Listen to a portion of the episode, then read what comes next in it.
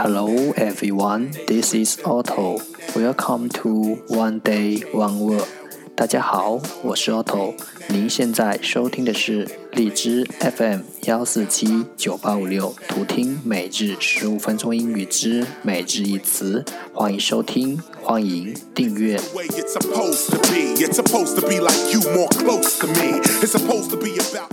微信公众号 Otto Everyday O T T O E V E R Y D A Y，请添加，让学习英语融入生活，在途中遇见未知的自己。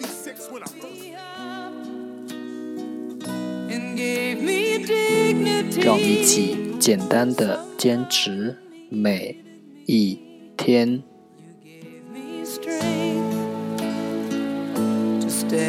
Day 337 Today's word is 今天的单词是 sustenance sustenance S U S T E N A N C E sustenance 名词食物。Let's take a look at its example. 让我们看看它的例子。Babies usually drink milk for sustenance. 婴儿靠喝牛奶填饱肚子。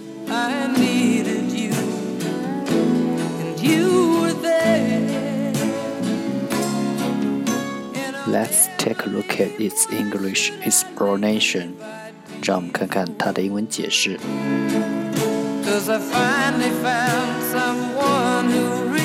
Something such as food that keeps someone or something alive，像食物之类的。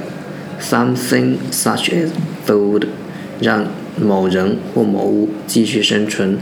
That keeps someone or something alive， 像食物之类的，让某人或某物继续生存。Let's take a look at its example again. 让我们再看看它的例子。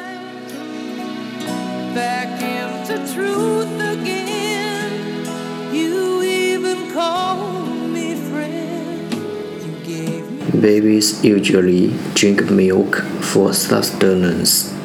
婴儿靠喝牛奶填饱肚子。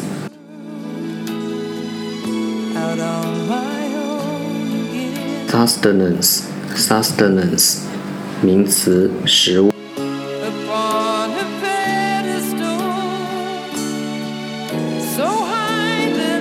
That's all for today。这就是今天的每日一词。如果你喜欢我们的节目，请为我和那些愿意坚持的人点赞。会和我一起用手机学英语，一起进步。See you next time。再见。